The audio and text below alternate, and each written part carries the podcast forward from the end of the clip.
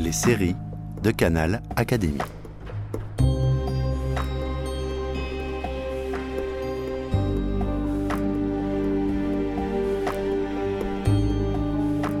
Alice Guy et l'invention du 7e art.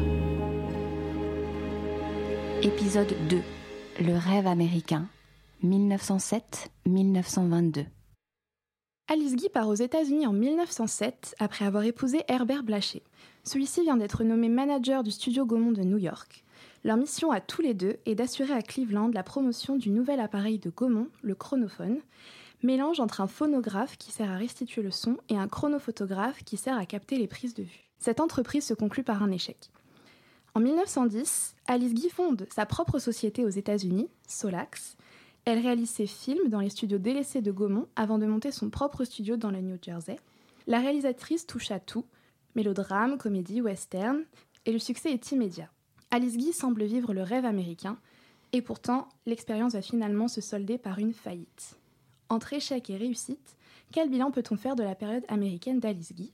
Pour en parler aujourd'hui, nous recevons Clara Auclair, qui a écrit une thèse sur l'industrie du cinéma dans les années 1910 aux États-Unis. Clara Auclair, bonjour. Bonjour.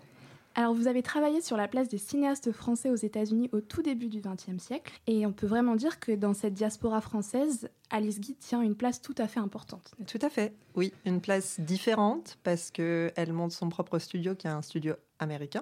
Euh, et alors que les studios comme euh, Pathé, par exemple, vont installer, si vous voulez, des succursales euh, de leur propre studio, Pathé et Claire vont s'installer là-bas. Et donc, il y a toute une diaspora, effectivement, de travailleurs et de réalisateurs, d'artistes français qui vont s'installer aux États-Unis. Le cas de Gaumont est un peu différent et Alice Guy, elle, elle en fait une opportunité parce qu'effectivement, elle quitte Gaumont en 1907, elle était directrice des prises de vue, comme vous le savez, euh, à Gaumont avant de partir. Elle épouse Herbert Blaché et c'est à ce moment-là que Gaumont envoie Herbert Blaché, alors pas vraiment manager des studios Gaumont parce qu'il n'y en a pas encore quand il l'envoie en 1907, il l'envoie vraiment parce qu'il y a des actionnaires qui sont intéressés pour développer le chronophone à Cleveland et il s'avère qu'effectivement c'est un peu un flop. C'est ensuite que Gaumont installe un studio à Flushing euh, dans 1908-1909. Et à partir du moment où euh, Alice Guy et Herbert Blaché ont passé un petit peu de temps à Cleveland, qui ne se font pas payer. Ils envoient un petit peu un SOS à Gaumont, et c'est à ce moment-là que Gaumont les rapatrie euh, à New York, euh, Flushing, pour euh, diriger justement, manager le studio. Après, Alice Guy et Herbert Blaché ont eu un enfant en 1908 et Alice Guy Blaché, elle écrit dans ses mémoires, elle, voulait effectivement utiliser les studios qui étaient partiellement inutilisés. Et c'est là qu'elle fonde en 1910, euh, toute seule, avec l'aide d'une autre femme dont on ne connaît pas trop l'histoire, mais dans les papiers, en tout cas, quand elle achète euh, les parts, les actions pour s'installer euh, dans le système américain, il y a un nom d'une autre femme avec elle. Et elle commence toute seule ses studios avec son argent, ce qui est important de rappeler aussi. Quel type d'obstacles elle rencontre? Eh bien, en fait, pas beaucoup. En tout cas, elle, elle, elle n'en raconte pas d'obstacles au début. Après, euh, dans ses mémoires, on voit quand même que son arrivée aux États-Unis est assez euh, violente parce qu'elle se sent un peu arrachée euh, à, son métier, à son pays. elle a toujours resté très attachée à la France. Donc émotionnellement, la manière dont elle décrit cette arrivée aux États-Unis est assez mélancolique. Mais au niveau financier, elle, est finalement assez... Enfin, elle rencontre du succès tout de suite. Effectivement, elle installe son studio de Solax. Elle sait s'entourer. Alice Guy, c'est une femme très intelligente, elle sait s'entourer. Aux États-Unis, euh, les genres qui marchent bien, ce sont les films militaires, les films de cow-boys. Et c'est ce qu'elle va faire. Elle va effectivement euh, embaucher un réalisateur, euh, un metteur en scène qui est un ancien militaire, qui a des connexions, donc ils vont faire des films militaires. Et ensuite, ça va effectivement se développer. Donc elle, elle ne réalise pas tout, Bien sûr, elle, est productrice, elle réalise certains, elle écrit beaucoup et elle, enfin, elle supervise tout, euh, beaucoup et surtout euh, les scénarios. Elle est toujours très attachée euh, à, la genèse de, des films.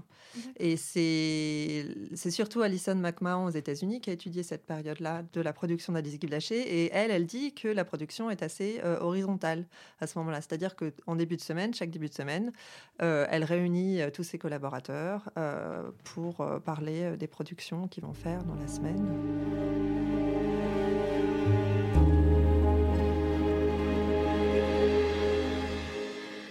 Alice Guy devient en quelque sorte une femme d'affaires, elle montre sa mhm. propre euh, entreprise, mais elle garde quand même son âme d'artiste.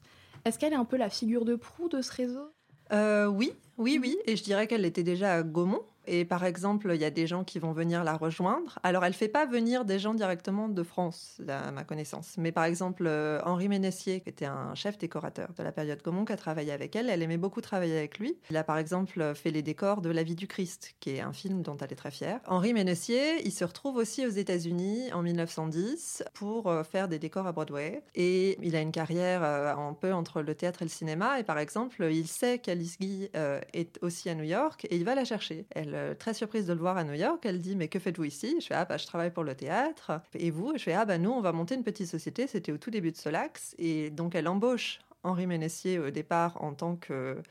Euh, extra. Et ensuite, euh, dès que Solax est lancé, elle l'engage à plein temps parce que c'était encore une fois un, professionnel très bon. Donc, elle, elle, va embaucher aussi, effectivement, comme vous dites, une femme d'affaires. Elle a tout à fait compris réorganiser euh, un peu le studio euh, dès euh, fin 1910-1911 en embauchant toute une star system pour la Solax, c'est-à-dire c'est vraiment le début de ce type d'organisation dans les studios américains aux États-Unis. Donc elle va embaucher une troupe d'acteurs de Broadway, du cinéma, des gens déjà connus comme Doris Kenyon, Billy Quirk, Darwin Carr. Euh, Magda Foy, qui est l'enfant dans ces films. Et donc, ça va être la troupe Solax. Il y a aussi, elle comprend aussi, euh, par exemple, qu'il faut faire des salles assez grandes pour ses vedettes, pour qu'il n'y ait pas de conflit entre les vedettes. Et puis, bien sûr, euh, il y a cette phrase qui est très connue où elle, écrit Be natural. soyez naturel. En mantra, oui. Ouais, en mantra, voilà, pour ses acteurs. Il y a quand même une chute à cette histoire puisque son entreprise finit par faire faillite. C'est une histoire un peu compliquée et y a, elle rencontre beaucoup d'obstacles à partir de 1914. Alors déjà, il y a la guerre qui se déclare en Europe et elle, euh, elle est très très euh, attachée à la France. Elle se dit euh, très chauviniste et donc elle est très touchée par cette guerre. Et en plus, elle envoyait ses films aussi à Gaumont, qui achetait ses films en France. Et du coup, elle perd cette, euh, cette distribution. Donc de 1910 en 1914, Alice Guy Blaché, elle a le contrôle total de la Solax. À partir de 1914, donc il y a une réorganisation qui se commence où les indépendants vont de plus en plus perdre le contrôle parce qu'il y a des distributeurs, ça va se réorganiser, ça va se verticaliser si vous voulez. Euh. Herbert Blaché, il va essayer de contrer ça donc il crée Blaché Features euh, qui travaille avec la Solax et finalement il va finir par absorber la Solax qui a des problèmes de distribution de, de ses films. Mais ceci dit, au début quand il y avait les deux compagnies, ils alternent la production, un court métrage par mois. Ils continuent toujours à travailler ensemble euh, assez bien. De 1914 en 1917, cette réorganisation verticale du système de production hollywoodien va vraiment tout changer. Le gros problème, si vous voulez simplement, c'est la distribution. Donc ils vont à la fois réaliser des films pour eux, mais aussi produire des films réalisés par d'autres et donc louer leur studio. À partir de ce moment-là aussi, elle a commencé à avoir des problèmes dans son couple. En 1917, 1918, elle réalise encore des films. 1918, 1920, toujours, mais euh, donc en tant que freelance, mais ça se ralentit. En 1920, Herbert Blaché euh, la quitte pour euh, une de ses actrices, part en Californie. Ils essayent euh, de maintenir leur mariage quand même. Euh, et finalement, euh, en 1922, elle se voit forcée d'aller à Hollywood pour travailler. Et elle finalement, elle demande le divorce en 1902. Et après le divorce, je pense qu'elle était... Enfin, ça l'a un peu dévastée, cette histoire, parce que son couple était très important pour elle. Elle est fatiguée aussi de ce nouveau statut dans la production américaine. Et je pense qu'elle se dit, bah, peut-être que c'est le moment de rentrer en France. Et donc quand elle rentre en France, euh, qu'est-ce qui l'attend? Alors en France, elle espère euh, juste réintégrer un peu l'industrie telle qu'elle l'a laissée en 1907. Sauf que bah, forcément, l'industrie, elle a beaucoup changé et que euh, personne ne la connaît plus. Bah, bah, des gens ne savent peut-être même pas qu'elle a existé en 1922. Bon, bien sûr, elle a toujours un réseau hein, avec Gaumont, tout ça. Mais c'est difficile. Dans ses mémoires, elle ne dit pas grand-chose sur cette période. De toute façon, Alice Guy Blaché, dans ses mémoires, elle dit pas grand-chose de sa vie après euh, les États-Unis. Elle est très déçue euh, de la façon dont les choses se sont passées euh, aux États-Unis, d'avoir perdu la Solax. effectivement, la Solax finit par faire faillite.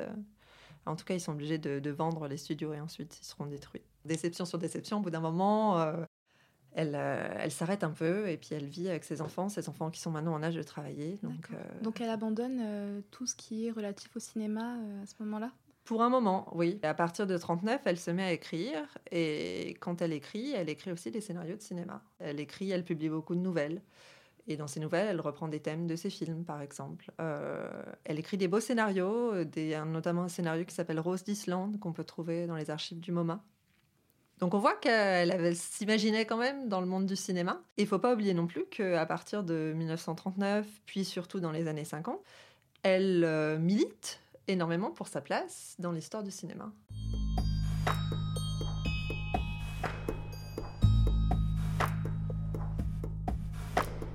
Moi, c'est vraiment euh, quelque chose qui me tient à cœur de répéter que oui, peut-être euh, Alice a été une oubliée de l'histoire du cinéma, mais elle a vraiment travaillé très dur, euh, fait du réseau pour retrouver ses films. Elle en a retrouvé certains, ce qu'on ne dit pas, parce que je sais pas quelle source dit qu'elle a jamais vu ses films, qu'elle est morte sans jamais revoir ses films, c'est pas vrai. Il y a des papiers dans le MoMA qui montrent que c'est d'ailleurs un institut américain, le Centre culturel américain de Paris, qui organise une petite rétrospective de films d'Alice Guy où il montre deux films d'Alice Guy en 1958, où elle est là, elle est invitée, elle fait une conférence. Donc elle a quand même un petit peu de succès. Déjà, elle reçoit la Légion d'honneur, elle invite à la Cinémathèque française, elle est, invitée à la Fédération internationale des archives en 1957 elle est très émue à cette période parce qu'enfin, elle obtient la reconnaissance qu'elle avait perdue. Un grand merci Clara Auclair. Euh, votre thèse sera publiée prochainement et nous invitons donc nos auditeurs à aller la consulter dès qu'elle sera publiée.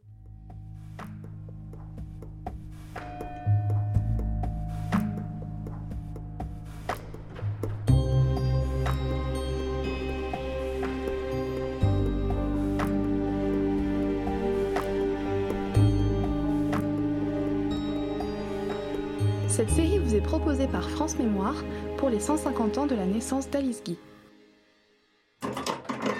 Canal Académie.